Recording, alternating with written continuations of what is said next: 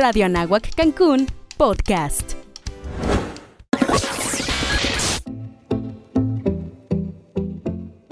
Somos Cancún. Viaja en el tiempo y aprende sobre la creación de esta hermosa ciudad a través de 50 años de historia. Escucha relatos, anécdotas y experiencias de sus fundadores.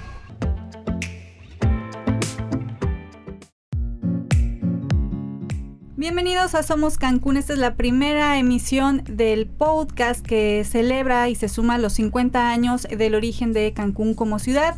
Yo soy Gaby Maruri y hoy para arrancar con este proyecto hermoso nos acompañan el señor Andrés Uscanga y la señora Marlinda Estrada, ambos fundadores de Cancún. Bienvenidos, ¿cómo están? Muy buenos días. ¿Qué tal? Buenos días. Hola, ¿qué tal? Gracias pues empecemos de lleno con este tema. Ya he tenido oportunidad de platicar un poquito antes con ellos y son personas eh, increíbles que llegaron aquí, que tuvieron la oportunidad de conocer este maravilloso lugar en sus inicios y justamente de eso vamos a hablar hoy. Es un podcast un tanto nostálgico y con mucha emoción. Entonces, ¿qué les parece si empezamos a contar su historia?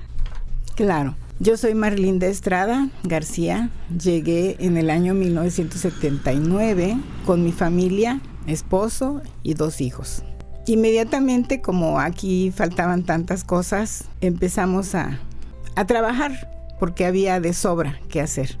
Fue una aventura que no ha terminado en un lugar maravilloso, pero que en ese momento, pues sí, tuve mucha nostalgia, tuve algo de sufrimiento. Habíamos dejado nuestra familia, nuestro entorno, yo venía de un lugar maravilloso también que es Acapulco Guerrero y por supuesto que el lugar era completamente diferente, no teníamos amistades, y los niños pues venían de una escuela muy bien hecha, muy bonita allá y aquí tendríamos que pasar todos esos trabajos, ¿no? de acomodamiento. Muchísimas gracias por compartir esta experiencia y sí, sin duda debieron haber sido momentos difíciles, sobre todo porque ustedes venían de un lugar completamente establecido y aquí llegaron prácticamente a abrir brecha con pocos pobladores y como bien menciona, con muchísimas cosas por hacer. En mi caso, yo llegué aquí en el año 1997. Todavía faltaban algunas cosas, no existía Plaza Las Américas, la ciudad llegaba hasta la avenida Sayil con Tulum eh, toda la carretera Playa del Carmen era de un solo carril ida y vuelta. Y en fin, sin embargo, ya habían escuelas de todos los niveles. Justamente en el año 2000, un año antes de que yo tuviera que entrar a la universidad, abrieron la Universidad de Anáhuac y ofertaba la licenciatura que a mí me interesaba, que es justamente comunicación. Así es que en mi caso, de verdad que fui muy afortunada. No tuve ya que emigrar, pensaba irme a la Ciudad de México a buscar oportunidades. Sin embargo, pude quedarme aquí a disfrutar de mi familia, disfrutar de un entorno mucho más saludable. Y bueno, pues me aquí haciendo lo que más me gusta. Y en su caso, señor Andrés, platíquenos cuál fue su experiencia al llegar a Cancún, al conocer este lugar por primera vez. Hola, ¿qué tal? Claro, con mucho gusto. Mira, mi experiencia cuando llegué a Cancún la primera vez fue como en, durante la época de vacaciones. Era yo estudiante en ese entonces, en el 77, del Colegio de Ciencias Humanidades de CCH Azcapotzalco. Y un grupo de amigos decidimos viajar en auto, tres autos, hacia, hacia Cancún. Descubrimos, porque escuchábamos en la radio que solicitaban gente que viniera a vivir a, Quintana Roo y les daban terreno, casas, trabajo y, capacitación y todo, ¿no? Entonces decidimos venir. A la aventura. A la aventura. Venimos, vamos a conocer Cancún, vamos a conocer esas playas hermosas, ese mar turquesa y arrancamos en la aventura. Llegamos, eh, nos instalamos en, en, la playa Caracol, ahí acampamos. Eh, ya estaba funcionando el Hotel Camino Real, y durante dos días que pasamos ahí no tuvimos ningún problema hasta el tercer día que viene y, una gente de seguridad y nos decía que no podíamos acampar ahí. Pero dentro de nuestro grupo venía una persona que no sabíamos que, era muy importante, ya que era sobrino de, de, un presidente de ese entonces, López Portillo, y él les mostró una carta les mostró una carta donde decía que todas las facilidades para mi sobrino, que estaba de viaje de, estudios en Quintana Roo, que por favor le dieran todas las facilidades, y era sobrino López Portillo. Y al leer esa carta, los agentes de seguridad, pues vieron, ah, bueno, se retiraron, ¿no? Inmediatamente no hicieron ningún problema. Nos, todavía nos quedamos unos dos, tres días por ahí pescando, langostas, nadábamos, había mucha fauna marina, era, había estrellas de mar, había conchas, había, había de verdad mucha fauna. Casi, casi agarrabas las langostas, nadabas con el snorkel, ibas a las rocas y agarrabas las langostas así. Era unos tiempos maravillosos, ¿no? Bueno, salimos este de pronto, pues nos fuimos hacia Chetumal. Jalamos y nos regresamos a la Ciudad de México, ¿no? Posteriormente, ya este, en plan de trabajo, vine eh, trayendo a un a una a unas, eh, unas españolas en, en, auto privado como guía de turistas. Hicimos recorrido todo lo que es sureste. Empezamos por Cholula, Puebla, Oaxaca, Chiapas, eh, por supuesto Campeche, Yucatán y llegamos a las maravillosas playas de Quintana Roo, que inmediatamente los turistas se, enamoraron también de los del mar maravilloso de turquesa. Terminó el recorrido, eh, me regresé a la Ciudad de México. Ah, todo esto lo hacía durante las épocas de vacaciones. Porque tenía ya un trabajo formal allá, No, porque estaba yo estudiando. Ah, todavía estudiando. Estudiando y en, en México, bueno, yo lo hacía de, de todas a taxista, la hice de noche para pagar mis estudios y, continué, ¿no? Entonces, ya en el, en el, en el 79, decido, decido venirme a vivir a, Cancún, con la bendición de mi madre, mi guitarra, mi cartera, mis ahorritos. Agarré sin conocer a nadie en Cancún. Llevaba yo la dirección de, unos amigos de un amigo. Que llegué con ellos y les toqué, oye, soy amigo de Juanito de tal. Ah, sí, pásale, ¿qué te puedo ayudar? Es que me dijeron que ustedes me podían dar alojamiento por mientras yo consigo chamba para acá. Bueno, ok, pero solo, no más de una semana, ¿eh? O sea que ojalá consigas rápido trabajo. Y ya, me puse a buscar chamba y no conseguía, a pesar de, de que decían que había muchas necesidades, pero los puestos que yo quería estaban ocupados. Finalmente en una fiesta me encuentro a, la secretaria Leticia, de, que era secretaria de un gerente de un hotel, del Hotel Cancún Viva. En una fiesta me dice, oye, creo que allá tenemos dos, este, dos vacantes. ¿Por qué no vas con tus documentos y te presentas allá? digo, ok, ahí voy. Al día siguiente me presento con mis documentos, todo, y me dice la, gerente de recursos humanos, en, en aquel entonces era la, la señorita Rebolledo, y me dice, oye, este, mira, lo que pasa es que en recepción, donde tú quieres, no tengo ningún espacio, pero tengo eh, vacante en mantenimiento, veo que tú tienes aptitudes de mantenimiento, ya que sabes plomería, electricidad y varias cosas más, y o de telefonista. En aquel entonces los aparatos telefónicos eran de switchboards, que le llamaban, que eran con cables, conectados un cable aquí, otro cable allá, y era un aparato muy grande, muy confuso para la gente que no lo conocía, ¿no? Sofisticado para ese tiempo. Exactamente.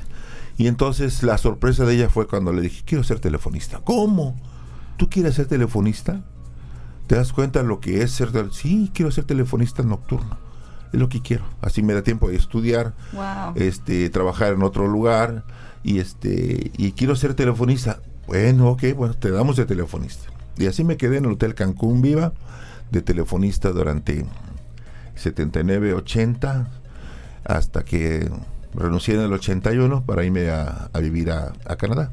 El Sheraton también tuve muy buenas eh, amistades. En ese entonces me conocían como Arturo.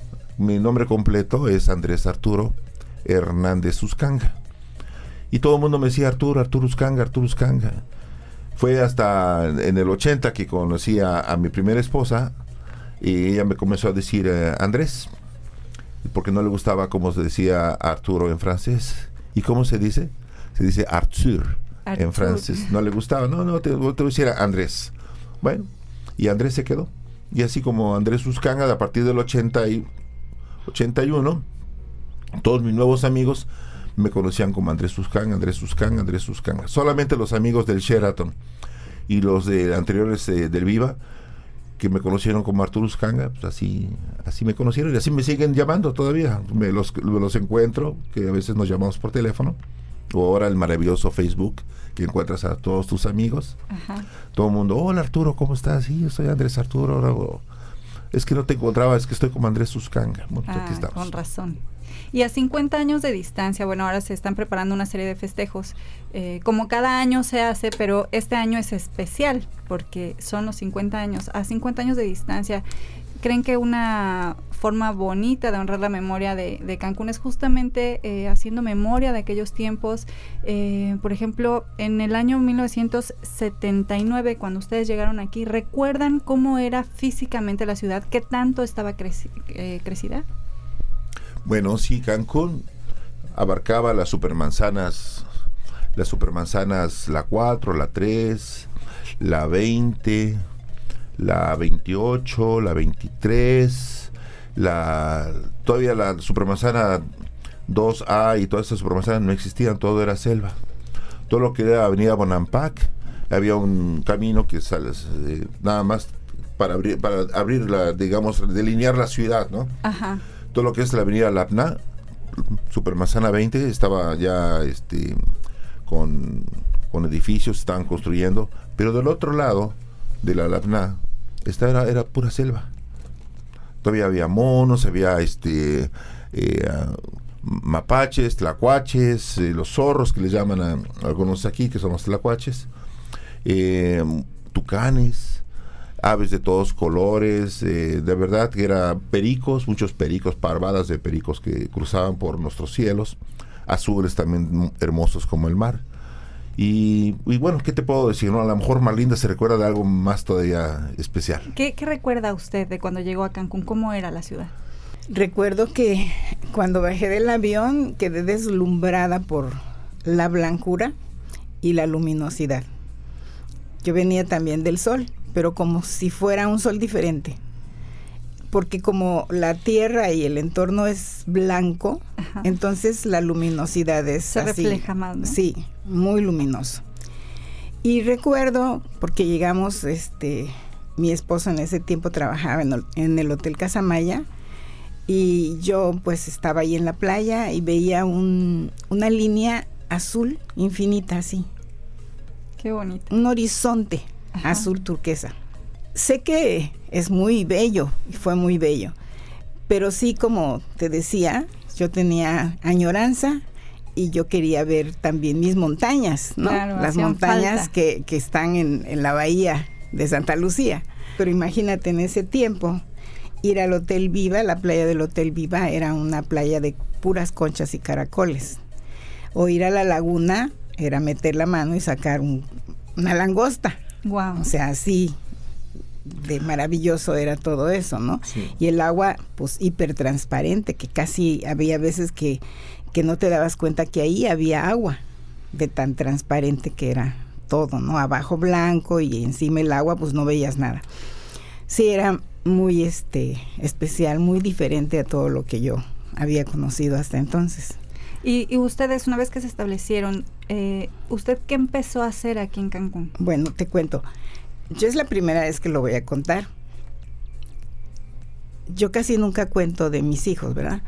Pero en este caso, pues creo que sí, porque pues tenemos que decir cómo era la dificultad de conseguir.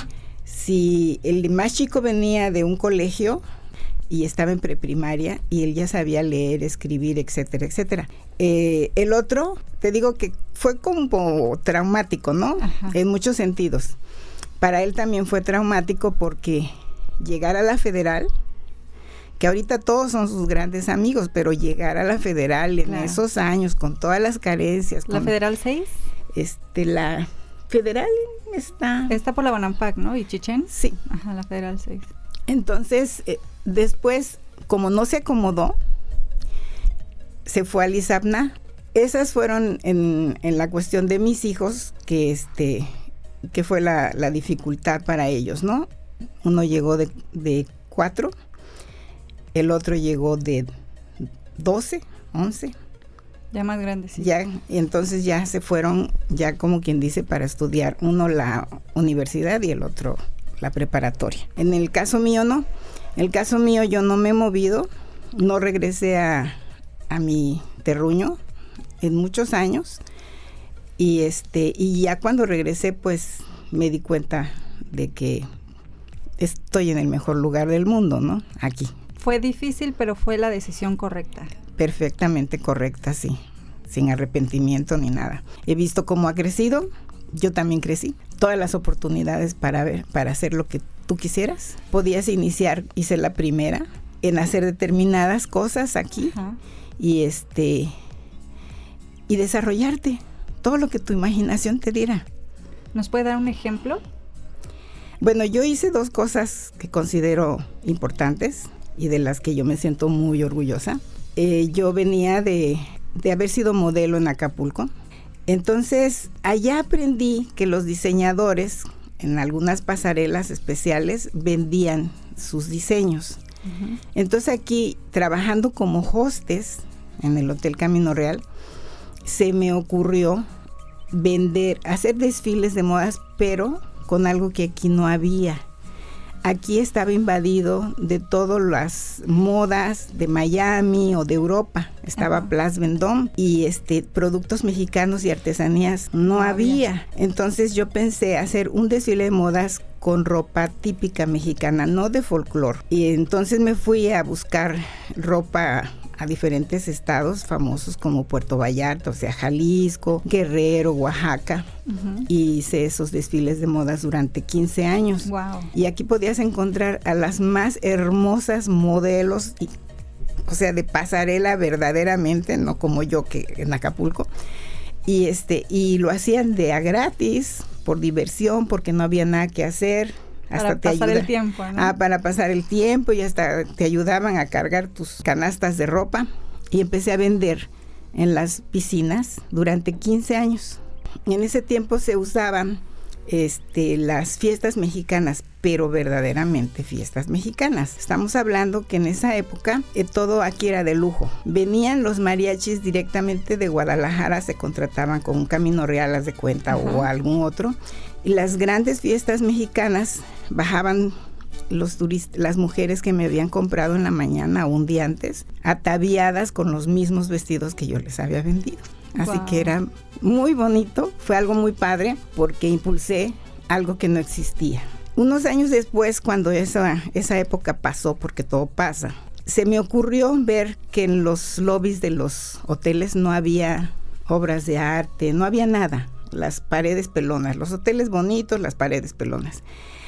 Y se me ocurrió, igual que como hice con los desfiles de modas, empezar a promover pinturas mexicanas, pero se las compraba yo a los artesanos.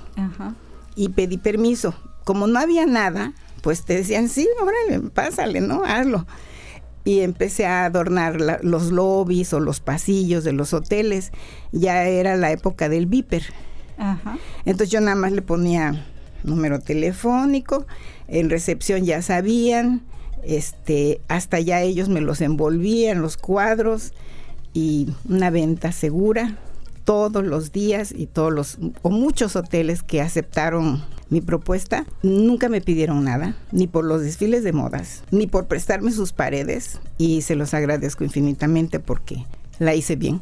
Qué bueno, sí. qué bueno, qué gusto y qué bonito, ¿no? Sí. Tener esa visión y tener las oportunidades y que se abran las puertas. Así es, por eso es que decimos muchos que estamos muy agradecidos a Cancún, todos, todos los que vivimos esa época tan bonita, porque se nos abrían las puertas, todos nos necesitamos y todos llenamos ese huequito con nuestra imaginación de algo que faltaba. De satisfacer la necesidad de otro, ¿no? De, alguna u otra manera. Así es, siempre. ¿Y en ah. su caso, se fue a Canadá? Bueno, en mi caso, antes de, de viaje a Canadá, me casé.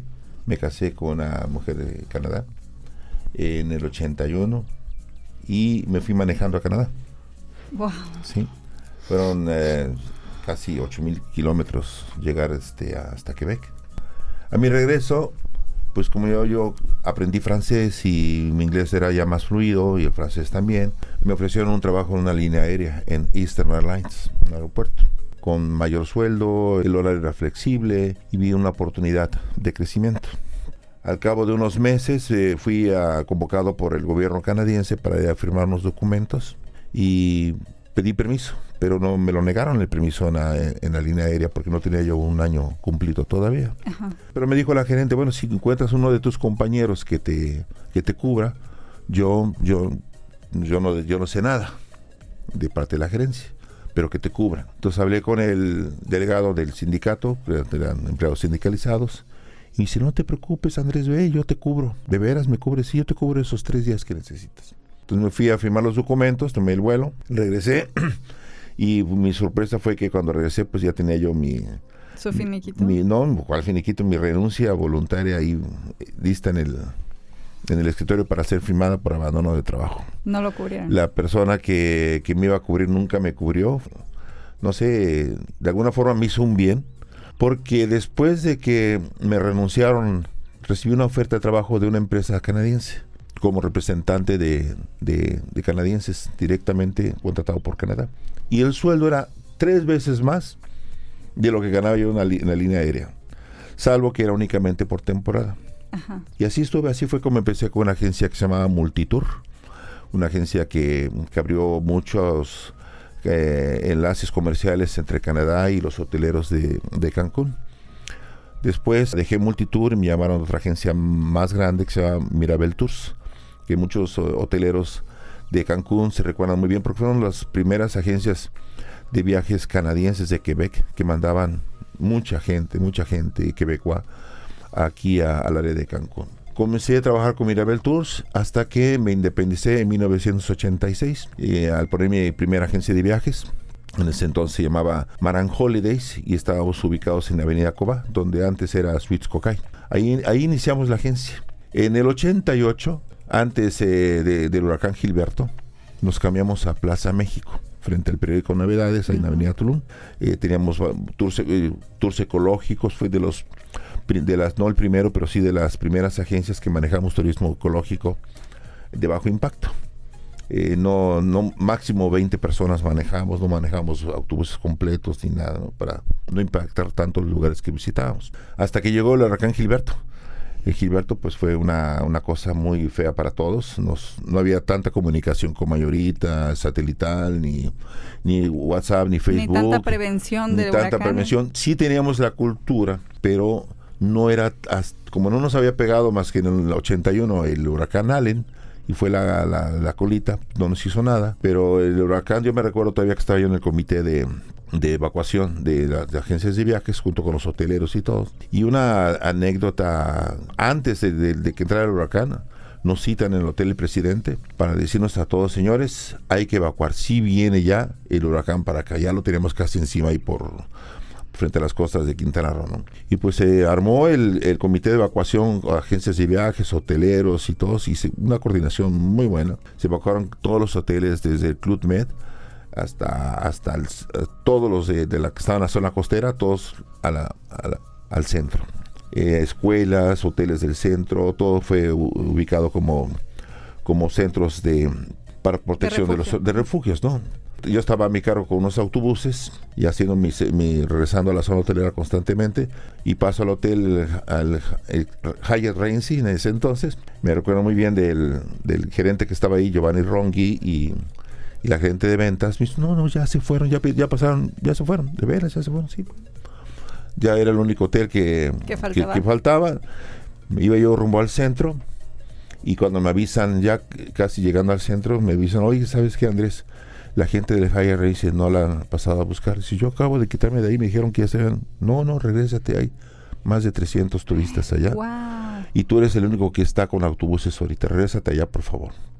Y era muy tarde, ya eran casi las 9 de la noche. Y el huracán encima. Y casi el huracán en los inicios, ¿no? Muy fuerte, ¿no? Y ahí me regreso con los autobuses que yo tenía y llego al, oye, ¿por qué me engañaste? Digo, no, es que no querían, los turistas no se querían ir, querían quedarse acá. Le digo, no, ¿saben qué?